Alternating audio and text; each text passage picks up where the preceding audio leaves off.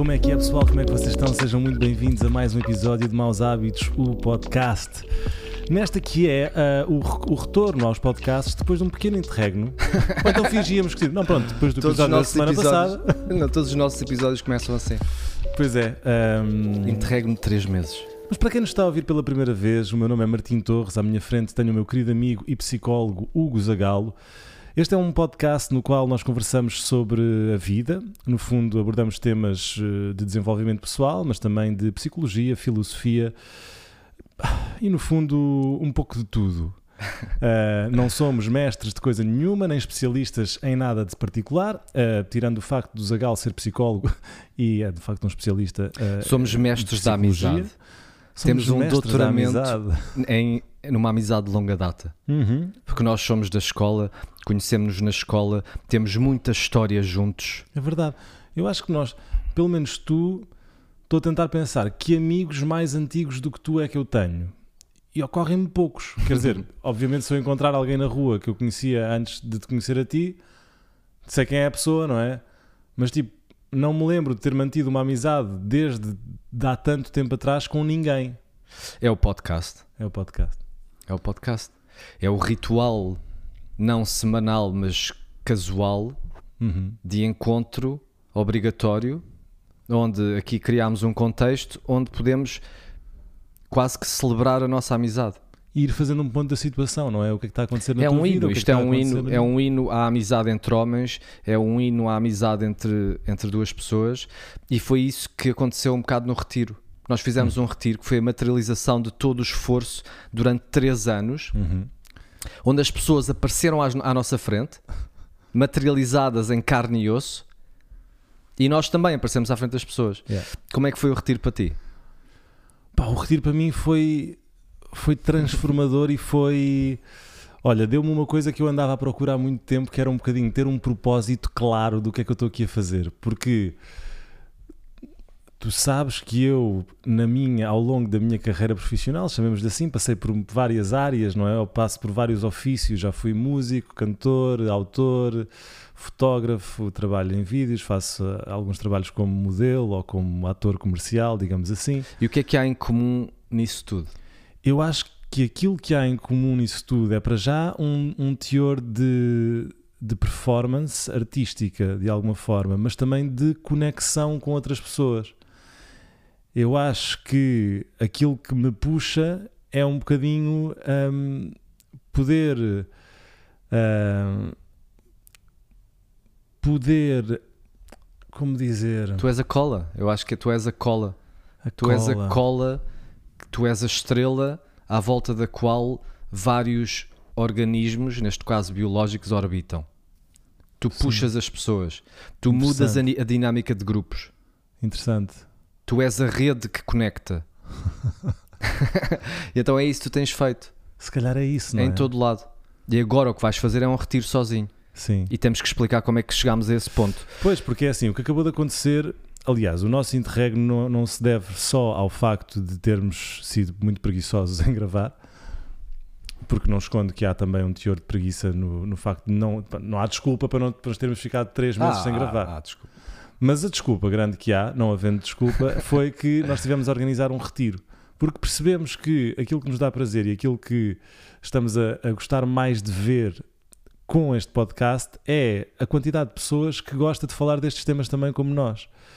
E então decidimos começar a fazer alguns espetáculos ao vivo, uh, que correram muito bem. Esgotámos duas salas em Lisboa. Em breve vamos uh, organizar mais podcasts ao vivo, porque é de facto um formato giro de fazer e, e que nos dá o contacto imediato com as pessoas, mas pensámos em levar a coisa um passo mais à frente e em organizar um retiro. Isto foi uma ideia que o Hugo teve e assim fizemos. Organizámos um retiro chamado O Colóquio e correu surpreendentemente bem. Não, não estávamos à espera de, de uma, de uma recepção tão, uh, tão calorosa e, e, e, tão eufórica e tão entusiasmada daquilo que nós fizemos, porque nós próprios não sabíamos bem o que é que estávamos a fazer. Uh, no fundo, nós tentámos juntar 50 pessoas que ouvem o podcast e que pensam da mesma maneira que nós num fim de semana em que não sabíamos bem o que é que íamos fazer e então organizámos muitas coisas, fizemos muitas atividades. alguns podcasts ao vivo e percebemos um bocadinho. Só no final do retiro é que nós percebemos o que é que nós estávamos ali a fazer, não foi? Como é, que- o que é que tu É sentiste? como neste em retiro? qualquer boa história, o moral da história mantém-se camuflado até ao final. Exatamente. E então isto foi uma E meta nem os, história. con- nem os contadores da história. Não, porque os personagens não podem saber que estão numa história. Senão já não, senão não, não é surpreendente, não há, não há eh, aquele fator revelatório que é necessário da surpresa da história. Yeah, yeah, então yeah. nós fomos para lá para proporcionar um retiro às pessoas. Exato. Para nós, separadamente, como deuses, vamos chamar, ou como ehm, heróis ou ídolos, proporcionarmos o retiro. Portanto, íamos fazer uma coisa e estando de fora. E o retiro era sobre histórias, era sobre narrativa, sobre arquétipo, sobre personagem, sobre personalidade. Mas depois, nós, como não conseguimos manter essa separação, essencial para proporcionar, para, para proporcionar, proporcionar algo, que é o que é necessário na- nas consultas de psicologia. Eu não posso ser um amigo da pessoa. Eu tenho que jogar com a distância da separação entre papéis. Uhum. E então nós fomos para lá para proporcionar um retiro, para sermos facilitadores. Mas não conseguimos fazer isso. Portanto, eu na primeira noite estava a beber copos com as pessoas. Acabámos a participar no retiro, não é? Nós, nós fomos para lá e, e- e fizemos parte dos participantes e Exato. depois não havia lá ninguém para proporcionar o retiro. E então foi esta confusão toda desde o início, onde a verdadeira história era a história dentro da história, uma meta-história. Uma história sobre os personagens. Uhum. E nós estávamos a participar dessa história sem saber. Uhum. E depois era eu a dizer, por exemplo, é pá, não me está nada a dizer fazer o yoga agora. E as pessoas, pá, desculpa, mas não és tu que estás a organizar isto? E então nós estávamos do lado dos participantes. Exatamente. E depois, no fim, ainda com todas as dúvidas e inseguranças de alguém que encheu o ego com mensagens ao longo de três anos, porque nós achamos que somos especiais às vezes, mas não somos. Aquilo é um embater de frente com a realidade de as pessoas nem sequer acham isso de nós. Nós, na realidade, somos os antigurus. Ninguém acha que nós íamos fazer uma coisa espetacular, transcendental. As pessoas só queriam estar connosco Exatamente. e, e desfrutar da leveza de uma amizade, de conversas que muitos outros têm, mas a nossa dinâmica interpessoal faz isto mágico, especial e único. E era isso que as pessoas queremos lá para ver. E então, no fim, mesmo antes da última partilha, nós ainda nem sabíamos que era isto que estava a acontecer. Foi tu, muito não- bom. tu disseste, epá, isto foi uma porcaria. Foi- Mesmo antes de entrar para a última partilha, Exatamente. Portanto, no final do retiro, nós fizemos um podcast ao vivo, ou seja, nós íamos falar um bocadinho sobre o que tinha acabado de acontecer e eu, e eu antes, antes de subirmos ao palco, confessei ao Hugo, dizer, pá, isto foi terrível. Ah, pá, acho, acho que não conseguimos fazer isto, acho que toda a gente vai dizer que odiou. sim. E à medida que fomos ouvindo o feedback das pessoas, eu virei-me para o baixinho e disse: Porra, nós, isto foi genial! nós conseguimos! Sim. E a verdade é que o que acabou por acontecer é que nós fomos uma espécie de curadores de experiências sim, nas quais também participámos exato. e que. hum, E acabou por ser especial também por isso, porque à medida que nós íamos fazendo, íamos descobrindo também. Portanto, as pessoas. Portanto, nós estávamos mesmo a ter a experiência que as pessoas. Isto permitiu-nos estar muito mais próximos.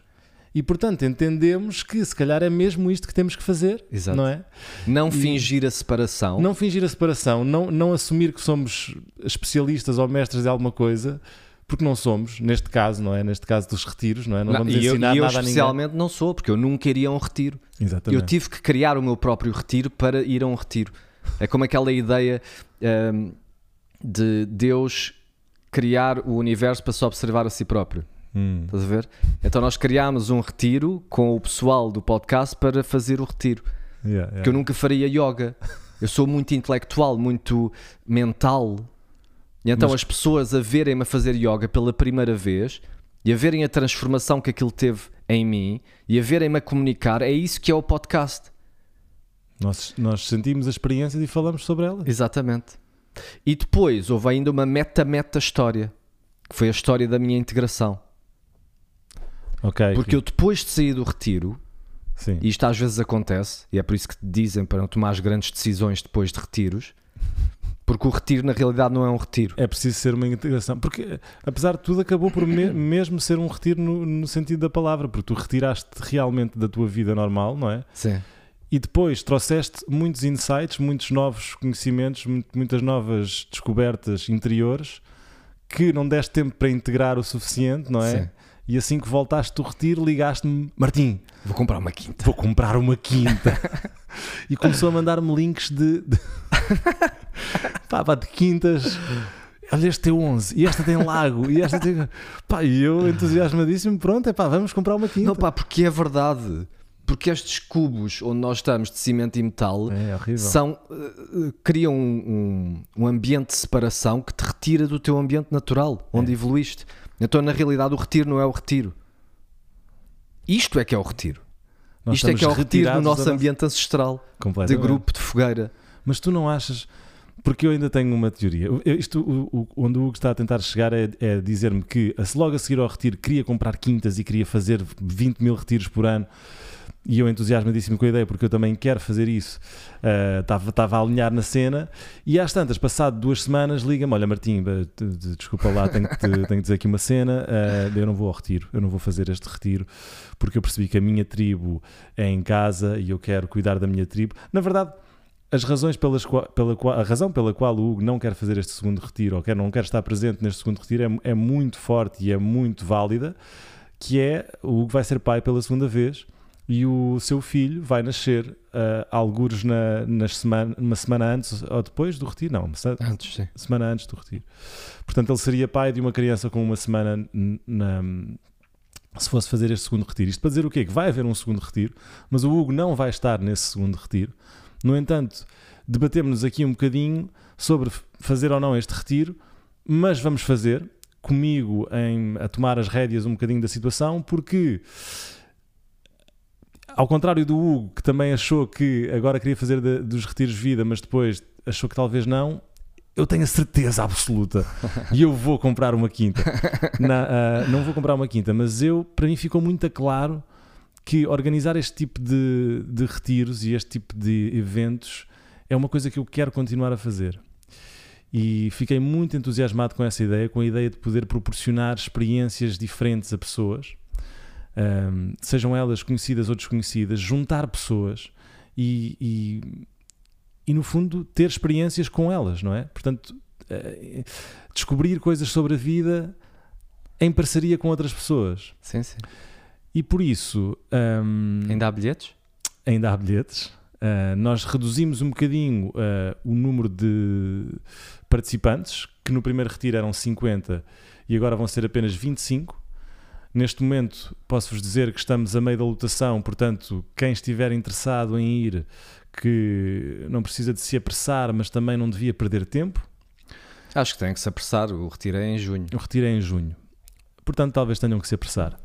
E- Envia mensagem se quiserem para o, Instagram dos Maus Hábitos Uhum. ou envia um e-mail para o Martim. Sim. Uh, sim. Pode podem, ser, podem enviar para o martinhazista.gmail.com se quiserem participar neste retiro. Se, se não tiverem a, a- a ter resposta aos vossos e-mails é porque provavelmente já está a lotação cheia e eu não estou a conseguir dar vazão porque eh, nós temos, sobretudo nos maus hábitos, eh, a caixa sempre cheia, felizmente, e obrigado por todas as mensagens incríveis que nos mandam. Ainda ontem li uma linda. Pois temos que responder. É que são tantas, é impossível. Epá, é Torna-se impossível, é, responder. impossível. Ah, devíamos, tipo. Nós devíamos- lemos todas. Sim, eu leio todas também, mas, mas realmente não conseguimos dar resposta porque, porque uma resposta curta não seria justa, não é? Não, não, se, não se pode responder a um e-mail de duas páginas com uma resposta tipo, ah, obrigado. Exato.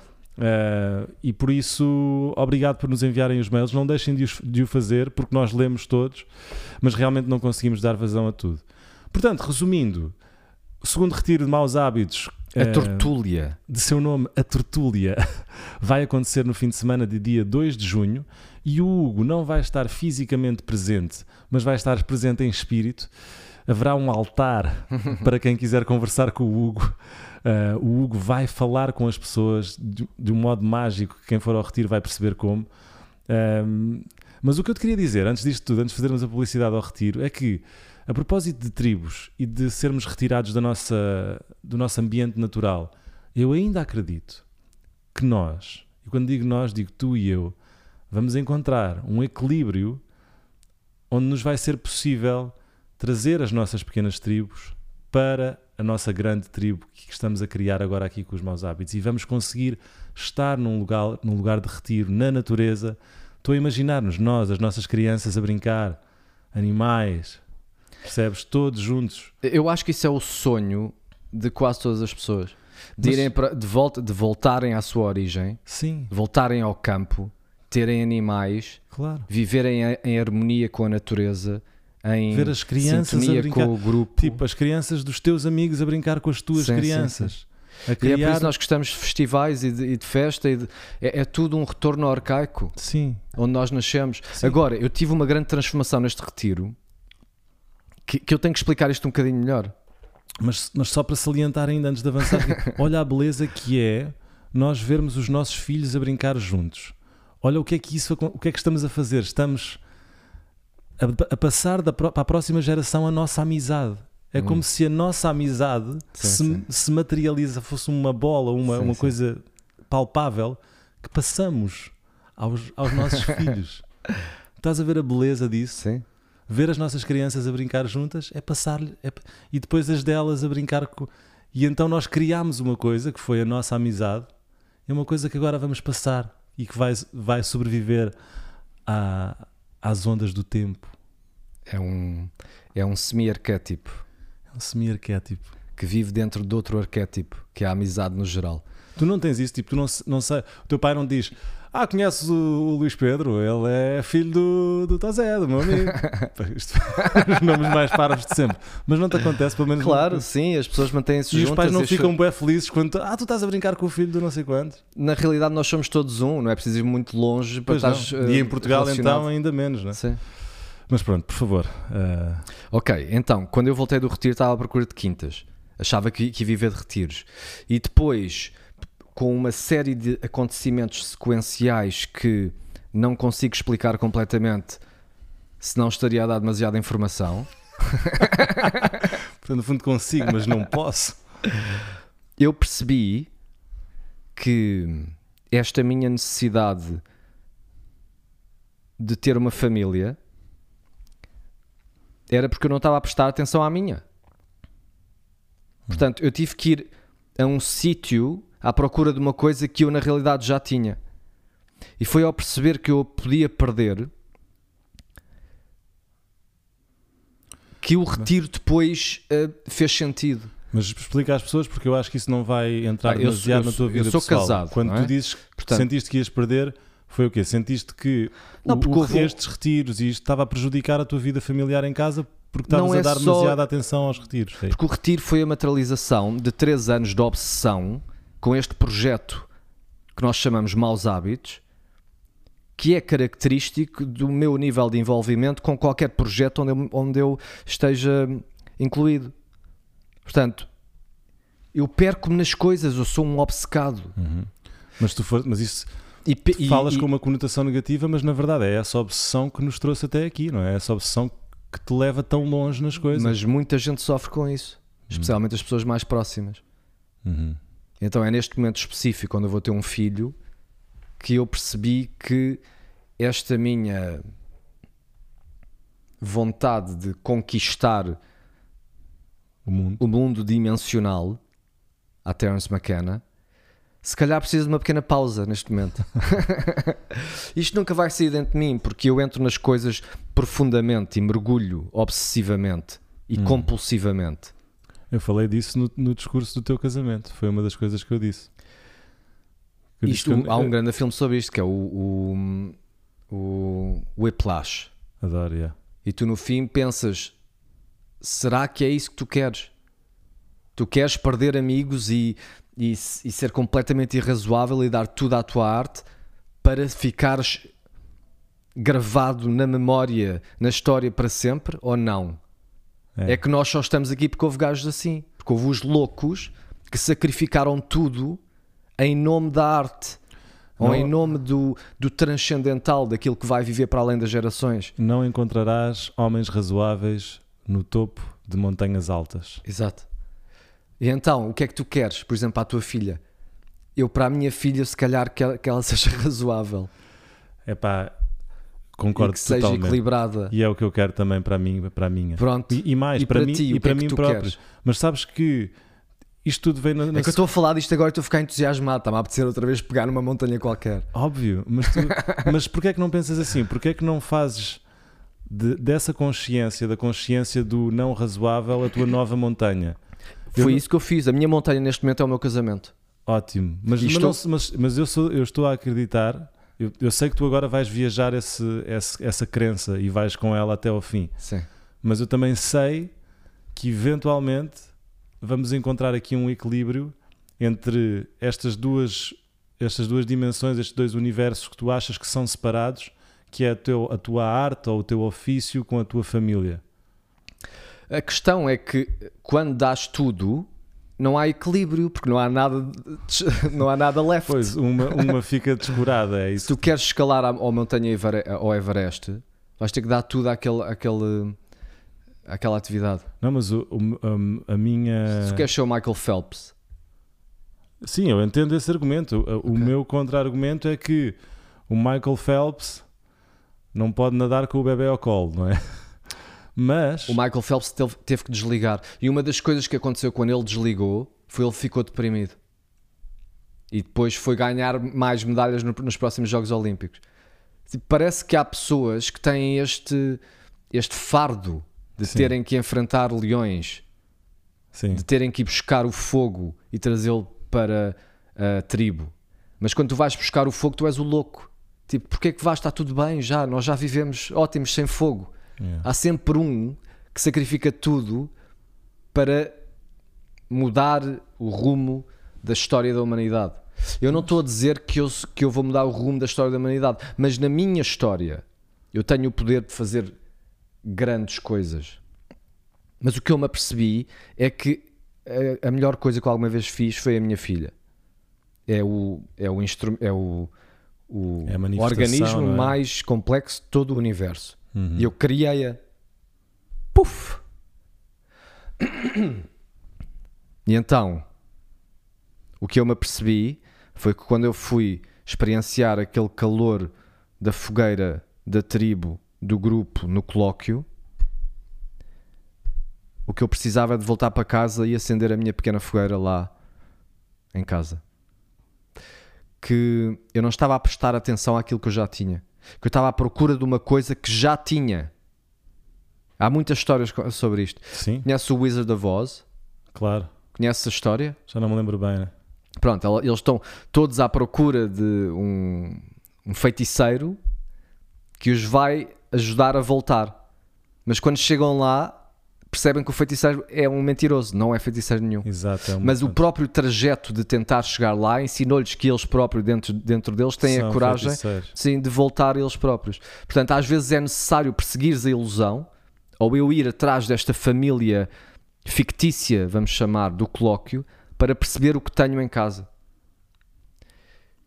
E depois houve toda uma narrativa que se desenrolou dramática com a minha mulher, que culminou numa espécie de ok, então isto acabou tudo, e depois no dia seguinte, como magia, no dia do renascimento de Jesus, na Páscoa domingo, eu estava perdidamente apaixonado pela minha mulher, que vejo todos os dias há sete anos. Algo que eu achava que era impossível que acontecesse. Não só achava que era impossível para mim, como para todos os outros. O que eu achava é que tu tinhas que resignar ao mero companheirismo, na melhor das hipóteses. Que te. Eu, que já, já ao longo dos tempos fui ouvindo frases do como é impossível tu gostares da tua mulher. Não é? O que acontece é que há um- uma espécie de acordo, como se fosse numa empresa, e tu, tens que, e tu tens que aceitar isso, como se fosse um teu pai. Não tens coisa, não podes gostar dela, é impossível gostares dela. Sim, é, eu sou capaz de dizer, dizer essas frases. Eu tinha uma opinião eh, com, al- alguma, com mais nuance do que isso, mas nas- no geral era isso. Uhum. Que uma relação, quando velha, jamais pode renascer, pelo menos para a sua fase inicial, e a realidade é que renasceu. Eu estou a sentir infatuation, não há um- uma boa tradução para isto em português. A melhor tradução é infatuation, É, O feitiço da paixão. Enfeitiçamento, Não, algo afe- assim. ah, ai, afeto, afeição. é a ilusão do feitiço da paixão. Tens que sentir algo. Uhum. um, infatuation. Sim, não sei se esta tradução foi a melhor, sim. E, e quero-a e, e quero estar com ela e é completamente novo. E foram variáveis que têm um elemento de, de, de magia ou de imperceptibilidade que eu não consigo bem agarrar. Porque não há bem explicação para isto. Nós quase que deitámos fogo à casa, quase literal, mas definitivamente figurativamente, Mas eu, onde queimámos parte da floresta que permitiu que a floresta se mantivesse viva. deixa-me deixa ser psicólogo durante uns momentos. Força. porque eu conheço-te e sei que ao longo dos tempos tu mencionaste várias vezes que tu e a tua mulher falavam muito pouco. A vossa comunicação era não verbal, era gestual Uhum. e o que me parece que aconteceu foi que vocês finalmente abriram a torneira Sim. da comunicação e que despejaram no fundo a, a- a- corrente gigante, não é? Que vocês tinham entalados dentro de vocês Sim. e Tudo o que estava tudo. bloqueado ao longo de sete anos de frases por dizer Por isso é que deve saiu ter sido tudo horrível, em é? cascata verbal, linguística, imediata. Como que e- uma barragem que Exato. se quebrou e o vale ficou inundado e, com e tudo quando o que tu, havia para dizer. e, e quando tu não tens nada a perder, depois vês um deserto à tua frente de possibilidades. E quando disseste tudo, não é? Sim. Estás- é como se nós fomos a um combate de kickbox. Exato. E no fim, abraçado. Sim. tipo em respeito, estás a ver? Sangrar. Exatamente.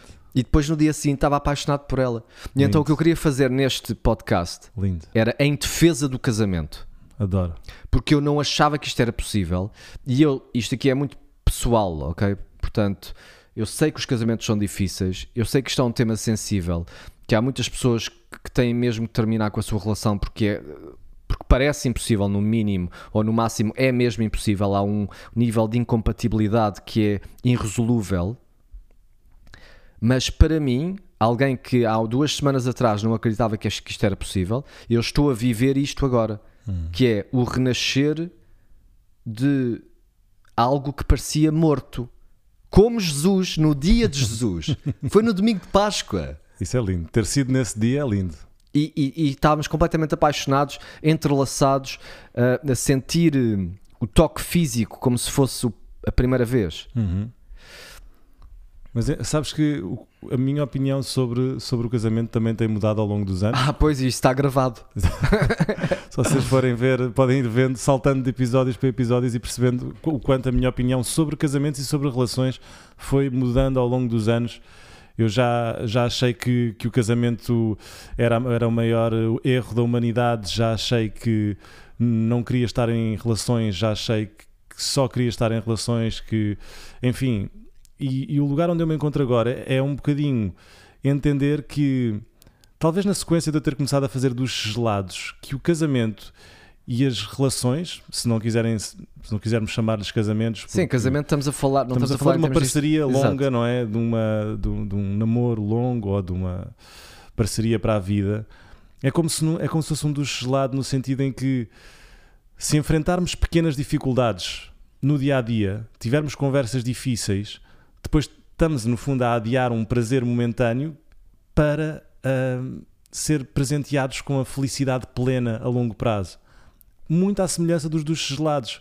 Quando nós tomamos um duche gelado, tipo, é horrível quando ligamos o duche e dói-nos e coisa, mas depois respiramos e quando desligamos sentimos um prazer que nunca seria, sentiríamos se não tivéssemos sido submetidos àquilo. E eu, ah, à medida que vou envelhecendo, talvez, ou amadurecendo, entendo que não há nada melhor do que adiar o prazer instantâneo, porque se nós adiarmos o prazer instantâneo, estamos a, é como se estivéssemos a investir na felicidade plena a longo prazo. Eu agora também faço alguns investimentos e aprendi um bocadinho eh, a magia do compounding, não é? E à medida que nós nos sacrificamos um bocadinho, fazemos o esforço, está tudo ligado, não é? Já falámos de tensão e relaxamento. Só apreciamos verdadeiramente o relaxamento se tivermos atenção antes. E acho que não há nada mais gratificante do que isso, do que ir construindo, do que ir investindo. E o casamento é, é como se fosse uma, uma. É uma ferramenta, no fundo, é uma, é uma espécie de materialização disso mesmo. Do facto de nós podermos investir na nossa felicidade a longo prazo com pequenos esforços diários e com pequenos compromissos. Até porque uma relação e um casamento não é nada mais do que um espelho de nós próprios, não é? Nós podemos usar o casamento e a relação para nos entendermos melhor. Ah, é a melhor forma. É a melhor forma. Estávamos a dizer há bocado em off, tu perguntaste-me então como é que está, como é que estás? E eu dizia, olha, como é que está o teu casamento? O meu casamento, a verdade é que uh, vamos tendo discussões, não é? Vamos tendo atritos, mas são esses atritos que nos mostram um bocadinho um espelho de nós próprios e que nos, e que nos fazem melhorar, porque uma relação onde não há atrito, uma, um casamento ou uma relação onde não há onde não há discussões, onde não há zangas, onde não há contradições e onde não há opiniões divergentes, é uma coisa neutra que, que nos uhum. leva a um estado de apatia que não nos traz nada, não é? Não nos faz crescer, não nos faz evoluir. É, são as discussões que nos tornam sim, sim. mais próximos não é? Pois, e é aí que sabes onde estão os teus limites. E tu deste, deste um, um, um, dado muito interessante, que é o rácio de 1 para 5. Sim. Como é que disseste que é, é preciso ter um. Isso é a investigação dos, do, do, do, método Gottman, que é, Gottman. Que é um, um método uh, empírico. E a cidade mais onde vivia o Batman?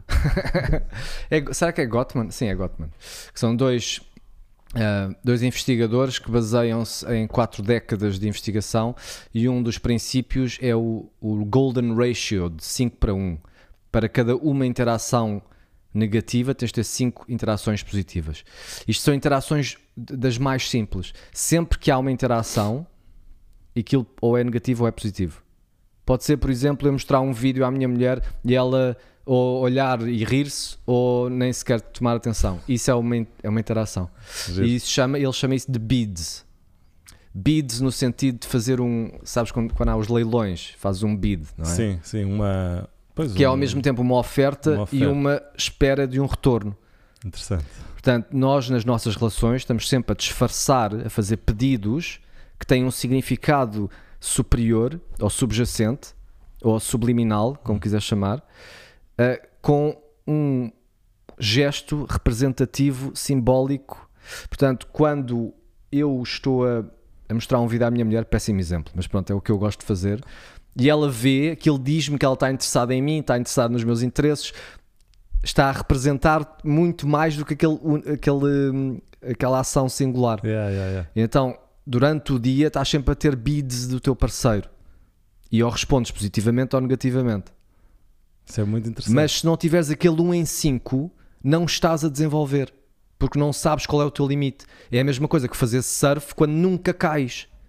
Tens que estar no teu limite, portanto, às vezes tens que cair. Yeah, quando yeah. estás com um parceiro de kickbox, tens que levar uma pera de vez em quando, não é? Senão ele é fácil demais. Isso, essa, essa é a metáfora perfeita, esse é o exemplo perfeito. Portanto, tens que ter aqueles 5 para 1, um, portanto, 5 para te manter motivado para continuar, para não ser só levar na cara. E um para entender o limite. O limite para... para te poderes desenvolver. Lindo. Porque Adoro as pessoas isso. são reflexos de ti.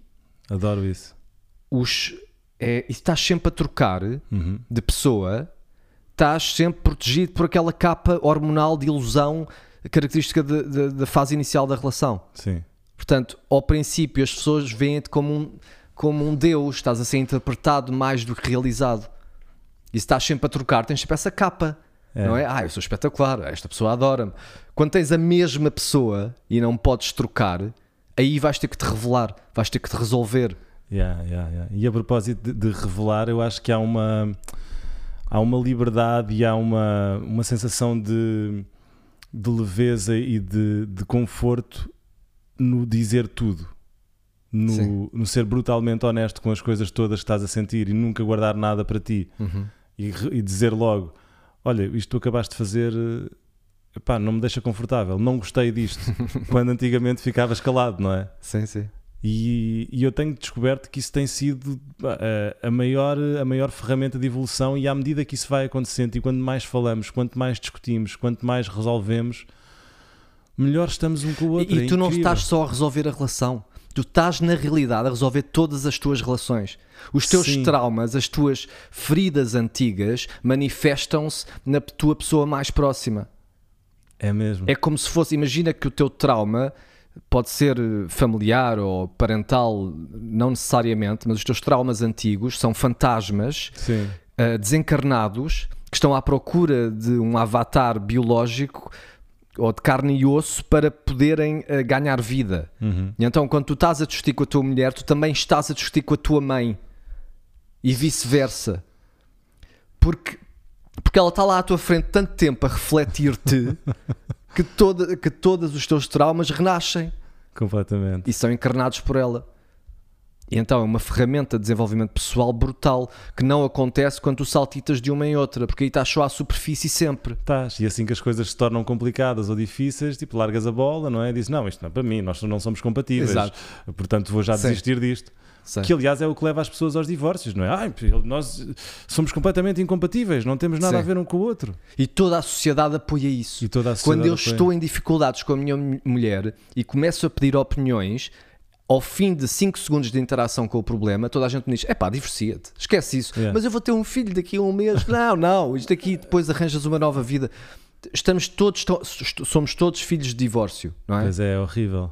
Há 60% de No, divórcios. fu- no 60% fundo, estamos, estamos, a tent- estamos inconscientemente a replicar as histórias dos nossos pais.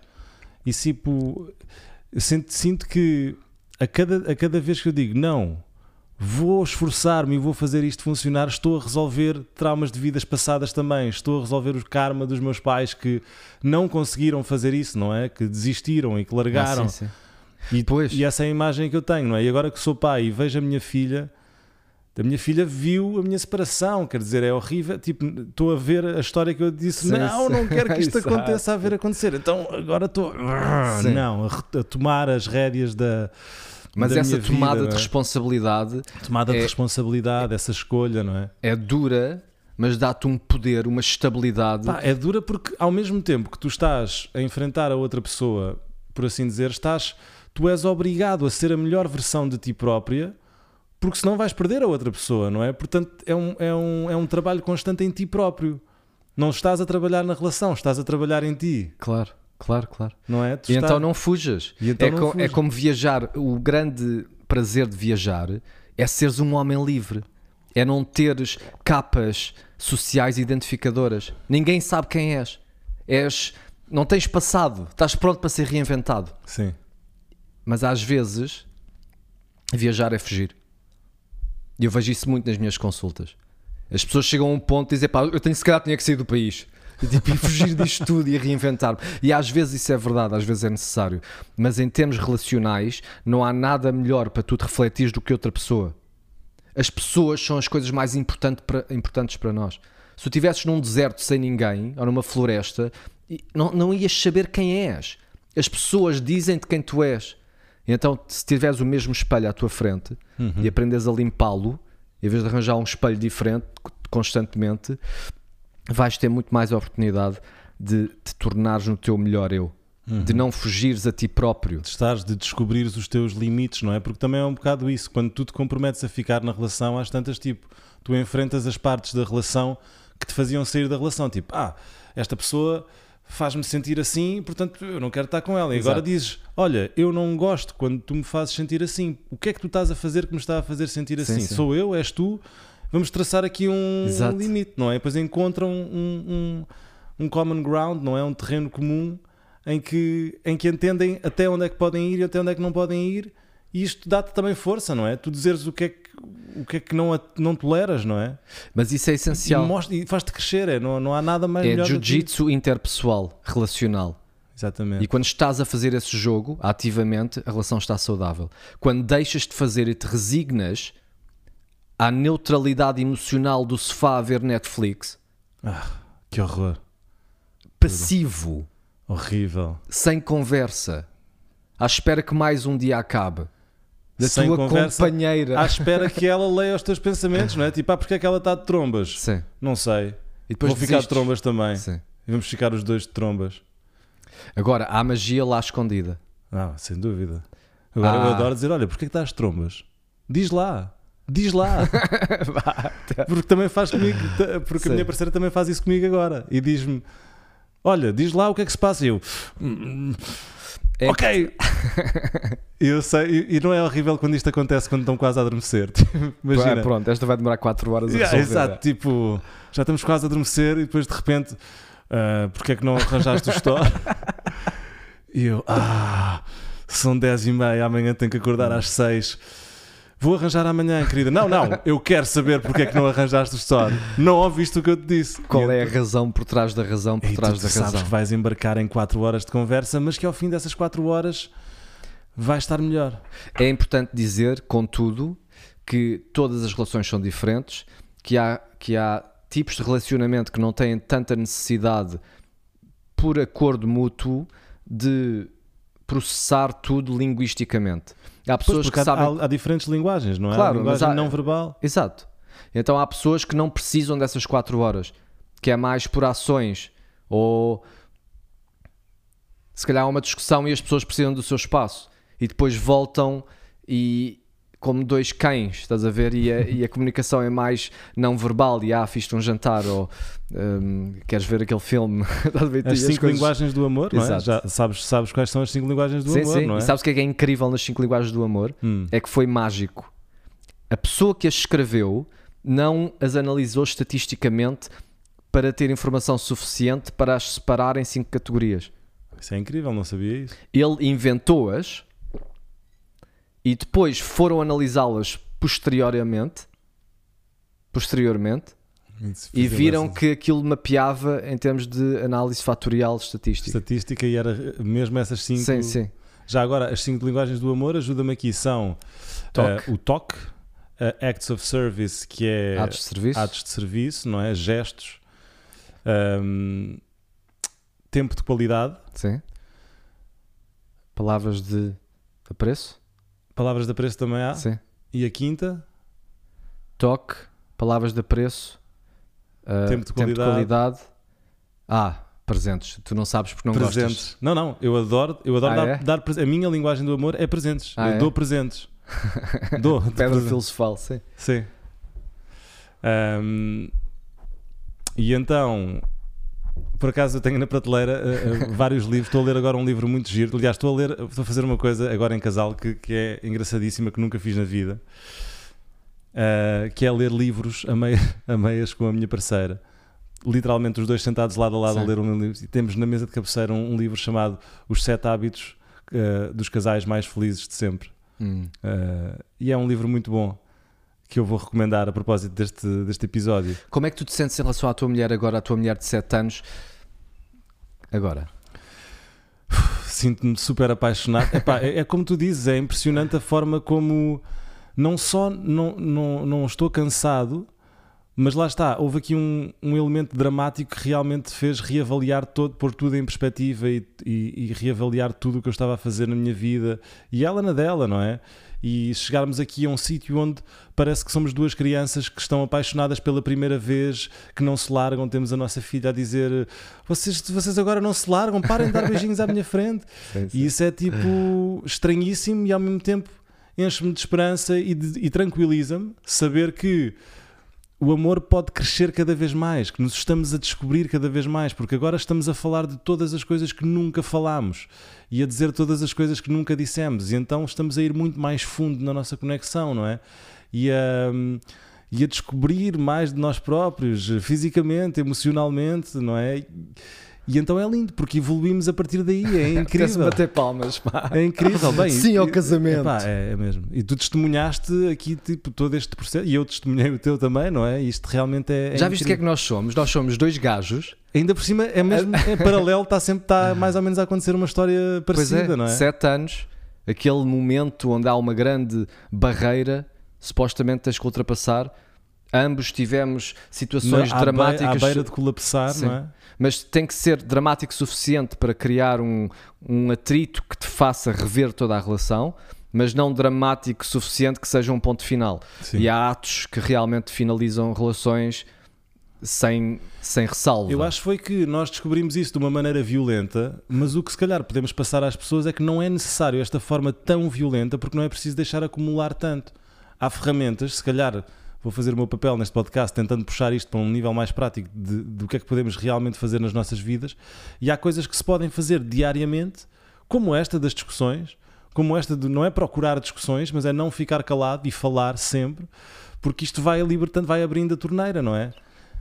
E então eu que nunca vou dizer uma coisa que eu nunca achei que se- seria possível dizer, mas o casamento é lindo e o casamento é mesmo, mesmo importante nas nossas vidas. Tipo, é a melhor ferramenta para nós crescermos.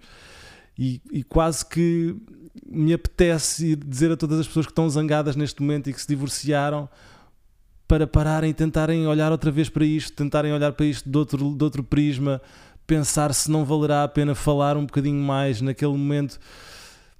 Um amigo meu diz uma frase que eu gosto muito: é queres ser feliz ou queres ter razão? E às vezes mais vale ser feliz, não é? E às vezes nas discussões é, é importante ver os dois lados e dizer, mas também ceder, também. Está a ser bem, pá. Um, Olha, se vocês têm uma relação se vocês. Yeah, vai, e, vai. e e o vosso parceiro estiver em casa agora, vão agora olhar para ele ou para ela e tentem vê-lo como o ser humano mágico que é. Por trás de toda aquela ilusão de habituação, Uhum. tentem mesmo vê-lo, olhem para ele para, ou para ela e tentem vê-lo como o avatar, sabes? Yeah, yeah. I see you. Yeah. E até diria mais que é quanto mais problemas tiverem neste momento na vossa relação, eu acho que são mais, mais armas vocês têm para se avaliar a, a vocês próprios, Exato. porque é como aquela coisa que tu me disseste uma vez que foi ah, quem é que te irrita, não é? O que é que tu queres seguir da tua vida? Vai Exatamente. ver quem é que te irrita. E então, se olhas para a tua parceira ou para esse parceiro e ele te está a irritar de alguma coisa, se calhar o que te está a irritar é o espelho disso em ti. E portanto, observa isso, não é? E e quanto mais atrito, quanto mais dramática for a relação, mais potencial eu, eu acho que tem para ser incrível e para ser feliz. E as histórias todas tortas que nós conhecemos de separações violentas. É claro que há, há problemas sérios e não estou a dizer que agora todas as relações são salváveis. Provavelmente não. E há de facto pessoas que mais vale estarem separadas. No entanto, Há muitas pessoas que não fizeram tudo o que podem fazer e É que desistem e que mandam a toalha para o chão É rápido isto, é demais. isto. que era, e quando digo pessoas, estou a falar de mim. Yeah, yeah, eu fui o primeiro, então eu, eu ao fim de um ano e meio estava a dizer, estava-me a divorciar, tipo a dizer, eu não quero isto, não quero, Exato. com toda a minha família e amigos a dizer, E "Pá, sabes o que é que é espera. O que é novo, porque nós achamos que não queremos estar em relações porque queremos novidade, não é? Queremos ter pessoas novas. Estás a prescindir da melhor coisa do mundo, que é aquela paixão inicial, Eu acho que nem é o pessoas novas, é a possibilidade, mas é, é a ok. possibilidade de ter, é, é aquela folha em branco, tu queres é, é, é como aquela cena dos miúdos que fazem três riscos e deitam a folha fora, sabes? Isso é, um, isso é uma cena, não é? Tipo, Sim, sim. os miúdos que não conseguem Ou acabar cão um que tem um brinquedo e depois mostra-lhe outro brinquedo e, e ele quer brincar quer com outro o outro, não é? Portanto, no fundo é quando a gente acaba uma relação cedo demais, prematuramente, sem se esforçar, é ah, não, vou arriscar esta, vou começar outra folha em branco, pá, sem se calhar apagar ali aquela linha que ficou torta, fazer, não é? Mas sabes o que é que é verdadeiramente novo? Porque ter pessoas novas parece novo, mas não é novo. Porque eu já tive pessoas novas muitas vezes. Eu já tive o dia 1 da relação várias vezes. Já tive o mês 1 da relação várias vezes. O que é novo é o ano 8. Estás? O que é Ah, verdadeiramente novo yeah, é a tua relação atual ser mantida para além daquele, daquele quilómetro na maratona onde tu alguma vez chegaste e depois desististe e começaste outra corrida. Exatamente. Isso é que é novo. Isso. Não é a uau. novidade. Yeah, yeah, yeah. E aliás, a novidade é, é cintilante, não é? Há algo de muito brilhante e, e magnético no novo. Por isso é que chama por ti. É um sininho fora do, desta textura de habituação e automatismo que nós não prestamos atenção. Sabes Há é ali que- um sininho do Sabes novo. o que é que é esse sininho? É o É o duche de água quente. É o duche de água quente. É o, não, é o tu não quereres. Ok, então vamos por aí, pela temperatura. Porque eh, eh, uma boa forma de ver isto é as tua, os teus interesses extraconjugais são termómetros que medem a temperatura de intimidade da tua relação. E então também são, também são sinais, estás a ver? São tipo alarmes. São alarmes que te dizem que falta alguma coisa. Se vis isto da perspectiva Ah, do sim, casamento. Se, se Da vires- mesma forma que uma pessoa que te irrita é um termómetro eh, emocional ou de Isso é lindo, fisiológico. E estás- e estás-nos estás-me- estás-nos a dar imensas ferramentas para realmente nós entendermos isso, que é quando sentimos alguma coisa fora, não é? Sim. algum interesse fora do nosso casamento, é porque devemos abordar essa questão no nosso casamento e perceber o que é que, que, é que isto nos está a mostrar que está Exato. a faltar aqui. Deves agradecer a essas pessoas. Incrível. É como as pessoas que te irritam. Deves dizer obrigado por me mostrares que eu hoje não dormi suficiente. Isso, yeah, yeah, E yeah. obrigado por me mostrares que me está a faltar alguma intimidade, alguma faísca de paixão, aquele fogo da conexão está apagado. E aquilo mostra-me, são alarmes, só que são alarmes muito esquisitos porque parecem música. É. Então tu vais, tá, tá, começas a dançar e Então, achas que depois é a causa, quando na realidade é o. É, é- não, tu achas que é o efeito. Quando é vez só um sintoma da causa Sim, exato, é um verdadeira. sintoma. yeah. Yeah, yeah, Tipo, yeah. Deves ver como um sintoma, tu deves ver. Pá, vejam o que é que vocês prometeram àqueles que se casaram. Quais são os votos de casamento? Tu disseste até que a morte nos separe. Isso cria um nível de constrangimento. Porquê é que nós fazemos isso? Porquê é que nós levamos testemunhas e famílias para todos eh, testemunharem este ato de, de, de commitment, de compromisso? Sabes e é? depois é. Ah, pff, Sabes que é porque isto é interessante, porque é uma espécie de paradoxo em que para tu apreciares aquilo que tens verdadeiramente no teu casamento, tu tens que o estragar um bocadinho, não é? Tu tens que quebrar os teus, quase que como se tu tivesses que quebrar os votos para tu entenderes o que são os- realmente os votos que tu acabaste de fazer. Pá, e atenção, porque isto é levado a um extremo, não é? Nem toda a gente tem que o fazer e feliz- felizmente há pessoas que conseguem honrá-los desde o início. Mas para entenderes verdadeiramente, estou a dizer uma grande asneira? Não, acho que as pessoas irão interpretar isso como se calhar deves experimentar um bocadinho de traição para. Não, eu não falo de Ah. traição, atenção, eu, eu não querendo expor a minha vida. o meu casamento terminou, não havia outras pessoas, nem Sim, para um sim. lado nem para o outro. Foi, foi de facto o, conceito do casamento que Sim. atrofiou a minha cabeça. E agora percebo o quão parvo eu fui, porque era no fundo isto que eu sempre quis e que continuo a querer. Tu- todos os que decidiram casar-se queriam isso. Nós, o que é que nós. Porquê que as pessoas batem palmas se alguém diz que está casado há 30 anos? Porque é espetacular, porque é a grande aventura da tua vida. Sim, ninguém, ninguém bate palmas ao tio solteiro Exato. diz, ah, Ninguém diz, solteiro boa, há 50 divorcia-te." anos. Exato. Yeah. É, é, é um- um- uma responsabilidade, é um sacrifício gigante, tal como ter um filho é um sacrifício. E quanto mais sacrificas, mais valor estás a dar àquilo que estás a sacrificar É por Quanto mais adias o prazer gramática inglesa. momentâneo e que no fundo nem é adiar o prazer momentâneo, porque se tu encontrares prazer em cuidar da tua relação e em fazer o trabalho, é como ir ao ginásio. Às tantas tu começas a gostar de ir ao ginásio. Eu sei que tu, tu, tu achas que eu não gosto de ir ao ginásio. Tu, gostas, tu achas que eu gosto é de parecer musculado. Mas eu, eu não te minto quando eu digo que eu gosto realmente de Sim. ir ao ginásio. Levo os meus fonezinhos, levo a minha aguinha com Eu vitaminas. acredito. Tu às tantas. E cuidar do casamento, às tantas é isso. Ah, eu já, já gosto das discussões, sabes? Já é tipo, ah, estamos a ter uma discussão, mas isto, eu sei que esta discussão vai ser boa e que vamos acabar e que vamos eh, ter o nosso make-up moment a seguir e que isto vai ser bom e que se não houver este atrito, isto não tem graça nenhuma. Por isso, se nós nos apaixonarmos pelo processo, olha, mais uma vez, devíamos parar aqui. Apaixonarmos pelo processo e não pelo resultado, acabamos por colher os frutos que são ótimos, são cada vez melhores. É disso. eh, Tu disseste esta cena ali do oitavo ano, isso é que é a novidade. Agora fez-te assim, fez assim Sim, um sim. pelinho na minha cabeça. A novidade de uma pessoa nova não é novidade. Já fizeste isso mil vezes. Já é só, é só um vezes. novo uma nova atriz É. a fazer o papel da- do cintilante, do brilhante, do novo. Claro. E E, agora, e olha, agora vou fazer um à parte para o nosso podcast, porque já nos aconteceu aqui, já Ah, tivemos pois, eu conversas fui, sobre eu fui para o retiro a sobre a- querer cancelar a o querer podcast. acabar o podcast. Sim. E depois eu às tantas disse, porra, absorvi a ideia e, a- e falámos em cada um fazer a sua cena. E depois eu disse, pá, e se a gente só, let's Joe Rogan this shit. Só vamos Olha, continuar. vamos nos casar aqui em live. Vamos agora. Vamos? Vamos.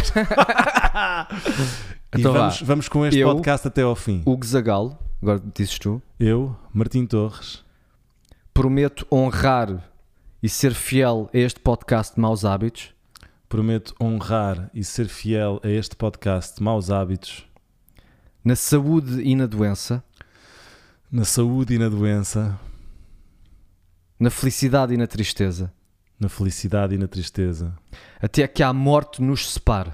até que a morte nos separe. E quem tiver alguma coisa a dizer contra este casamento, que fale agora. Ou Ou para se sempre se cale. ok, podes beijar o microfone. Toma. Tinhas de mudar a tua, puto. Não, deixa estar. Ok, estamos casados. Ok. Nunca, mais vamos, oh, nu- nunca mais pararemos de fazer este podcast. Isso. Jamais, Jamais. até ao fim. Eu Yeah. sei que isto está aqui num momento conclusivo. Mas ainda temos mais coisas a dizer. Temos que dizer coisas práticas, porque Yeah. as pessoas estão ali a dizer: Ok, muito bem, vocês tiveram um renascimento do vosso casamento, há uma nova luz naquilo que parecia um sótão eh, abandonado, mas eu continuo-me a sentir apático com a minha mulher. Eu continuo a não ter aquele sen- sentimento de lhe querer tocar e querer fazer coisas por ela. E então há um método que se chama o Gottman Method, que é o método mais cientificamente estudado no mundo da, da terapia de casais, que se forem um terapeuta de casal, ele certamente vai utilizar técnicas Gotham? deste- Gottman. Gottman, desculpa, estou com o Batman na cabeça. E eu se calhar nós precisamos de um podcast completamente novo para, para isto. Mas um dos princípios deles é a casa. Como assim É- a casa? Teres uma estrutura, pensares no casamento como uma casa. Imagina os três porquinhos. Uhum. Tens uma casa de palha, tens uma casa de madeira, tens uma casa de com toda a Cimento, infraestrutura, exato. E então uma casa de palha é muito sensível aos lobos, que neste caso simbolicamente são Estes, os problemas. problemas, ou até mulheres novas, ou? Homens, não? Ou homens novos, o que quiseres. Então tu tens de ter uma estrutura bem sólida, baseada em amizade, em compromisso, em, em confiança. Epá, isto é um mundo, portanto é muito difícil de estruturar isto para explicar aqui em poucos minutos. Mas aquele conceito de bid, que também já dissemos, da pessoa estar constantemente. Todas as interações são um pedido de conexão. Então tenham atenção qual é, que, qual é que é o pedido que está por trás daquele pedido aparentemente superficial. Interessante. Quando eu mostro um vídeo à minha mulher, aquilo é mais do que só o vídeo. Quando ela me pede para levar o lixo, a minha velocidade de resposta Yeah. diz- diz-lhe algo sobre muito mais do que aquela situação específica. É, se eu A- posso confiar a- neste gajo, o que é que vai acontecer quando o a lixo simbólico que tu crias à- à- ao pedido da tua mesmo mulher. que eu faça só ah, pff, e leve na mesma, Exato. isso é uma interação negativa Yeah, yeah, para aquele rácio de 5 para 1. Yeah, yeah, yeah. Todas as interações na realidade, à parte daquelas que têm uma praticalidade informacional óbvia, são pedidos de conexão. E atenção, só uma parte, eu acho que isto funciona para os dois lados, não é? Ou seja, é muito fácil nós estarmos atentos a nós próprios, mas depois não repararmos no que a outra pessoa faz e só sentirmos. Tipo, quando nós fazemos um pedido e vemos que a outra pessoa não reage tão bem, Sim, em vez de pensarmos que isto aconteceu, só sentimos "É", exato. e nem reparamos, não é? Sim, sim. E depois respondemos. Aí já estamos a chegar aos quatro cavaleiros do Apocalipse. Uau. que Que é o são quê? é outro dos princípios deste, deste método que identifica quatro, isto tudo cientificamente com estudos por trás, quatro tipos de reação que prevêem o divórcio. O primeiro é a crítica, é tu criticares o outro, é só veres o teu lado e criticares, mesmo que concordes com 10%, criticas os 90%. Uhum. O segundo é defensividade, que é rematar para, para o lado e alguém vem ter contigo com aborda-te com, com uma situação e tu rematas. Em vez de absorveres, não é? em vez de absorveres, mesmo que seja aos 10% com o que tu concordas. O terceiro é stonewalling. Yeah, esse é ficar calado, não é? Ficar calado, ignorar, uh, desconectar da conversa, sentir que, que a conversa não é produtiva, que não podes ir a lado nenhum e então desconectas. Desistir, não é? Tipo, pá, esta pessoa não me percebe, não é? Portanto, nem vale a pena falar com ela. Em casais heterossexuais, isso é mais característico do homem. Pois. Porque tem. Porque. co- eh, o homem tem mais dificuldade em expressar-se, se calhar. No geral, forma. em termos estatísticos, sim. Sim. Na relação. Normalmente quem aborda os assuntos verbalmente é a mulher. Mas isto aqui é tudo eh, uma coisa que, que é difícil de explicar a quem não tem conhecimento de estudos científicos. É que o estudo científico para o caso único não te diz nada. Porque é estatístico. Portanto, para um resultado ser significati- significativo estatisticamente, só precisas que seja um bocadinho mais do que 50-50. Só que se for 60-40, isso não te diz nada sobre a tu- tua situação, porque vai estar errado 40% das vezes. Pois. Tem que ser maior, não é? E o quarto, Horseman of the Apocalypse, este o melhor preditor do divórcio, É o quê? desdém. Uau. desdém, que é um primo do nojo, que é. Como é que se diz em inglês? Desdém? Desdém. Não sei. Espera aí, isto tem que se dizer. Ou seja, quando. Mas será que isso está ligado também ao facto de. Quando contempt, yeah, contempt. há um. Contempt, que há um descuido, seja da aparência, de higiene, do, do trabalho, não é? Uma desistência de um na vida que, que o outro acha repulsivo de alguma forma. É, é mais um. Quando não há admiração, não é? É o oposto de haver admiração. É, nem é admiração, é quando tu estás de cima para baixo, quando tens um sentimento de superioridade. Ah, quando sim, te sentes superior à outra pessoa. Contempt é, é manifesta-se com com atos ou palavras que rebaixam o outro. É imitar o outro. É ridicularizá-lo. Ok. Revirar os olhos quando ele fala. É, é, é. Esse é o mais clássico. Sim, Se tu sim. reviras olha, mas Olha-me este. É isso, é mau sinal. isso, isso quer dizer que estás prestes a fa- Faz uma cena, dá-me dá ferramentas para contrariar isso. Ou seja, o que é que diariamente, semanalmente podemos fazer em tempos. Lembro-me de te pedir ajuda para salvar a minha relação e tu disseste: pá, se tiver que ser, faz um calendário das coisas que tu tens que fazer hoje, esta semana, este mês. Sejam ir jantar fora os dois, eh, ir fazer uma viagem os dois, arranjar tempo para conversar, fazer, arrumares tu a casa hoje. Tipo, o que é que podemos fazer no dia a dia? Se é que podemos fazer coisas. Ah, podemos. Contigo, quando falo contigo, muita da resolução estava do teu lado, naquela fase. Yeah. Então eu estava-te a dar eh, técnicas individuais. Na maior parte dos casos tem que ser uma coisa feita a dois. E muitas vezes com o auxílio de um profissional. Então, se vocês estão na encruzilhada, no- nas trincheiras do casamento ou da relação longa, É, porque um, vão, estigma, procurem alguém. há um estigma contra a terapia de casal, não é? Contra esta coisa. Acho que já não ah, há. Se vamos fazer terapia de casal, é... há cada vez menos, não é? Sim, no sim. fundo. Mas, epá, se temos que ir para a terapia de casal, estamos tramados, não é? Porque, como se fosse uma coisa muito, muito pesada, muito, muito negativa. Quando na verdade é apenas. É como se fossem à loja buscar ferramentas para cuidar do vosso casamento. É, é um contexto, aquele contexto você, é, é mágico. É algo de mágico. Se o terapeuta de casal sabe fazer bem o seu trabalho, ele está à procura de duas coisas. A primeira é criar um ambiente, naquela analogia do kickbox, onde tu estás protegido com o material certo para poderes fazer tudo. Tudo é permitido naquele, naquela bolha. E se ele consegue criar esse ambiente, consegue fazer aquilo que aconteceu com, comigo e com a minha mulher durante aquela noite eh, antes de Jesus res- ressuscitar. E a segunda coisa, isto falando muito geralmente, é que tu sintas que a outra pessoa, nem que seja durante 5 segundos, percebe o teu lado. Nos olhos. Há uma coisa de, ah, ok, já percebi. E a outra vê isso, ele quer isso.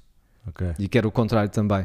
Que a outra diga uma coisa e tu tenha- estejas com as defesas baixas suficientes, porque já apanhaste na boca e já deste suficientemente, como o yoga faz. O yoga cansa-te tanto que tu dizes: ah pá, obrigado, agora posso relaxar. Exatamente.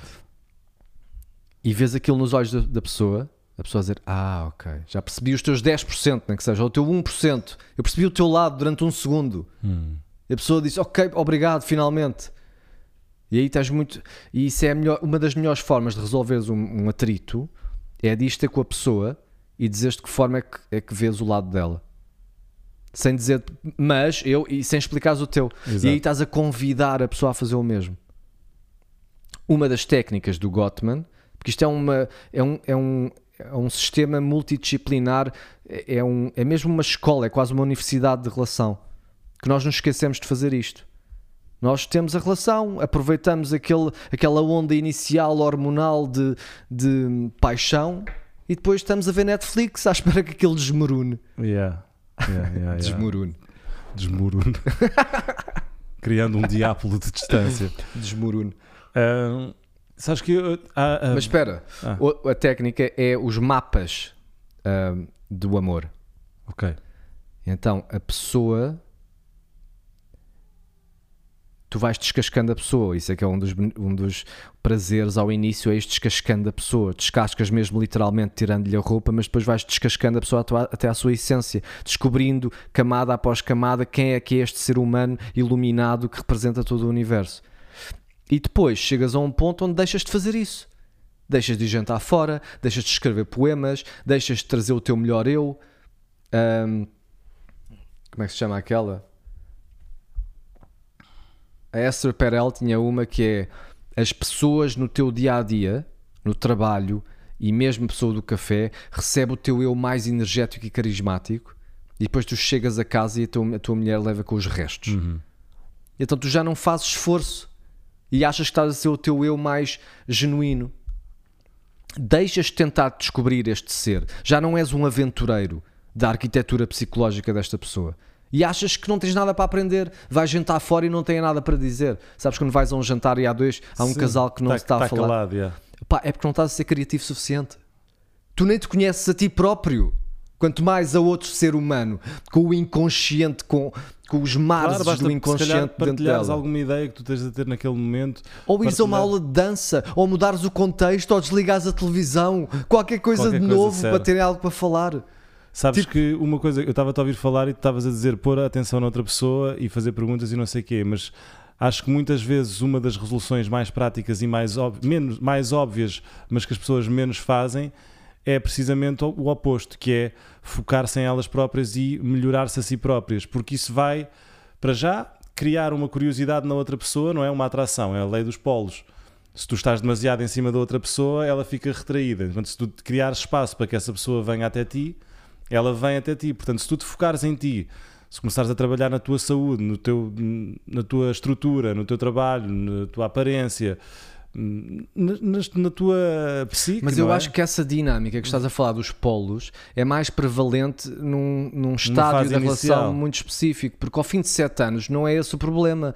O problema não é que não há distância, o problema é que há Não demasiado sei, eu acho, é um, diálogo. eu acho que é um equilíbrio. a palavra diabo não existe. existe agora, não é? Hum, eu acho que é um equilíbrio. Eu acho que é um equilíbrio dessas duas coisas. É tu saberes criar espaço para que a outra pessoa tenha margem para ir ter contigo, mas também não te afastares tanto que, que o espaço se torne grande demais, não é? É aquilo do E tempo de qualidade. É quando estás a brincar com a tua filha, está mesmo lá a brincar com a tua isso, filha. Isso, isso, Eu isso. ouvi hoje uma de. Porque é difícil brincar com as nossas filhas, não é? É, mas eu fiz o esforço no outro dia e, e o- a recompensa é tão grande no final do dia, depois de eu ter brincado tipo duas horas com ela de seguida, ininterruptamente. Sim. eh, ela segurou na minha mão, olhou nos meus olhos e disse: Pai, hoje tu foste da fixe. tipo, e eu ganhei tudo, sabes? Tipo, yeah, yeah, yeah. nunca tinha tido isso. Nunca tinha tido isso. É Lindo. incrível. Não, mas ela está a chegar a um nível de maturidade onde já percebe que é um esforço. Que é, yeah. E, e então e percebe que quando eu faço mesmo esse esforço e entro, não sei o quê, ela porta-se bem e recompensa-me. Sim, Portanto, ela sabe perfeitamente o que é que tudo Olha bem este truque que eu ouvi hoje, já não me lembro de quem, não consigo referenciar. Quando estás a ter dificuldade em prestar atenção à tua filha, imagina, fecha os olhos, imagina que tens 80 anos, ou imagina que és o Matthew McConaughey, ele não disse isto. Sabes quando ele está a ver a vida toda da filha e está a chorar lá em cima porque o tempo passou rápido demais no Interstellar Interstellar. e que agora tens uma oportunidade para ir de volta ao passado e que aquele é os únicos, a única hora que tens com ela. Yeah. E de repente começas a vê-la, pá, isto é a minha filha, ela nunca mais vai ter esta idade, ela vai morrer, não é? Porque a minha filha de 6 anos nunca mais vai existir. Yeah. E eu estou aqui a, a- Agarrado ao com telemóvel o 10% da, da minha atenção focado nela. Isso é outra coisa. E então é isso, tempo de qualidade com o casamento. Outra coisa que o casamento é, é, não é o casamento, mas é a relação duradoura, é meditação interpessoal.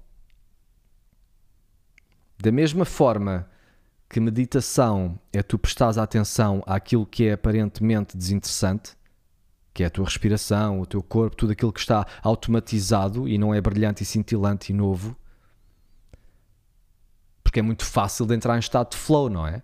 Se estás a surfar uma onda e estás com a tua atenção capturada por algo que te está a capturar a atenção naturalmente, Uhum. é fácil, mas é difícil de fechar os olhos e de prestar atenção àquilo que é banal. E então, o casamento é esse exercício. É tu conseguires prestar atenção não à mulher nova e, e cintilante e eh, atrativa, que, que é muito fácil de prestar atenção, mas àquilo que está lá. Estás a ver que está ali para ti, sempre, como o teu corpo, que faz parte de ti. Lindo. E depois fui à procura de estudos. As pessoas que meditam hum, têm uma percepção do seu casamento como tendo melhor qualidade. Eu sei que meditação é quase que bom para tudo, mas a mindfulness estava associada neste estudo que li a qualidade de relacionamento percebida, portanto, do que as pessoas acham, é impossível de medir isto objetivamente, melhor do que a, a percepção de similaridade. Portanto, a capacidade de focares no momento é melhor para a tua relação, mindfulness, do que a tua percepção de compatibilidade. Sim. Estás a ver? Não há nada melhor do que te focares no momento. E então, o que é que podes fazer com isto? É, é, disseste tudo. Sim, É vai, ter com, no momento. vai ter com a tua mulher e olha mesmo para ela agora. Olha mesmo para ela agora Exato. e aproveita este momento Sim, que tens com ela neste momento. porque é. Ok, outra pergunta. Mas é, no fundo, já viste que é tudo puxar para o presente. Estamos sempre a fazer esse exercício. É, é, o duche power de água- of now o é tudo, o é? duche de é- água fria, o mindfulness, a meditação, os exercícios de respiração, é só para nos afastar deste, deste, pan- deste espasmo que nós temos mental, que é de nos afastarmos do momento em que estamos mesmo a viver. Cada vez que estamos a fazer scroll no Instagram, não estamos ali. Estamos Ah, noutro pois. lugar, não é? Isso é outro problema. Não só as pessoas aceitam o divórcio facilmente hoje na sociedade, como nós vivemos numa velocidade de mudança de nosso chamamento. é, o attention spam, não é? Está a ficar Ou, ou mesmo uh, comercialmente. O, o sistema capitalista exige que haja um novo iPhone todos os anos. Então, quem é que te está a ensinar a restaurar? Ninguém. O meu pai tem carros antigos restaurado- restaurados. Há algo mais bonito do que isso? O que é que é melhor? Um Porsche novo que acabou de sair ou um Porsche de 1960 restaurado, tu cuidado? cuidaste, tu cuidaste dele, arranjaste-o, não é? Foste melhorando o Porsche de alguma maneira, puseste-lhe já umas coisinhas mais modernas dentro. É, muito isso. bonito. É isso. O que é que é melhor? Ahm, é muito giro adotar um labrador de olhos grandes, a desenho animado e novo, tipo bebê. Claro. Mas outra coisa é adotar um cão velho, Rafeiro. sem perna, zarolho, e cuidar dele e dar-lhe amor e fazê-lo renascer para a vida. E tens essa oportunidade sempre com. Agora. Sim, mas com, com- com o casamento dá-se- dá-te essa oportunidade. Porque é que nós decidimos, como sociedade, que isto era bom? Porque é muito difícil, pá. E é um ótimo espelho de autodesenvolvimento. Bolas, os meus amigos batistas estiverem a ver isto, tanto que eles me tentaram dizer estas coisas todas. Como assim, Batistas? Tenho muitos amigos da igreja Ah, sim, sim, sim. que defendem o casamento a 100%, não é? E, e já me fizeram esta conversa muitas vezes e eu não os entendia, não percebia. Como é que, como é que podes dizer uma coisa dessas? Isto é Agora aquilo, do- se forem ouvir o episódio 35, nós falamos muito sobre isto. Que é. A seta de Cupido? Não, é o. Aquele sobre o. Sobre aquele psiquiatra que teve nos campos de concentração. Ah, sim, Man's Search for Meaning. é o.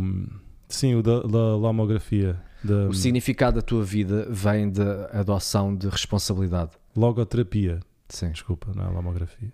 E o exemplo que ele dá é, não o exemplo não vai estar correto agora, mas é uma mulher que podia ter feito um aborto de um filho que ia ser deficiente, qualquer coisa, e ela, ele pediu-lhe para ela, para ele imaginar, para ela imaginar o que é que seria. Ou ele já estava vivo e ela podia se ir embora, podia pô-lo para a adoção, qualquer coisa, não sei. Pediu-lhe a ela para imaginar ter 80 anos e olhar para trás para as duas vidas, para as duas possibilidades. Uma onde ela prescindiu da responsabilidade e perseguiu o prazer imediato e disse: pá, isto é demasiado difícil e foi fazer coisas que ela gostava. E outra onde ela cuidava do filho para sempre e tinha toda aquela dificuldade que ela ultrapassou. Estás a ver a, o- o- a diferença entre as vidas? Pá, fácil de saltitar de nenúfar em nenúfar de novidade não é assim tão divertido. Não é? O que tu queres é ter uma filha. Se tu fores morrer, vais estar a pensar nas coisas que são mais difíceis. E por serem mais difíceis, por teres que fazer mais sacrifício por elas, mais valiosas são. Então, se vocês disseram, com testemunhas à vossa frente, que iam ficar juntos para sempre até que a morte vos separe, estou a falar para mim. Opa, façam um esforço. Vão a um psicólogo. Tipo, não, não desistam já. Não desistam, porque E eu estava pronto para desistir. eu desisti. E não desisti por causa do retiro. de certa forma. Eu tenho, eu, tenho, eu tenho a agradecer a toda a gente que lá foi, tenho a agradecer a todas as eh, os pirilampos cintilantes que lá estavam, porque eu percebi, porque eu percebi que na realidade o que eu tenho que fazer é olhar para dentro, para aquilo que já tenho e restaurá-lo e fazê-lo renascer como renasceu Jesus.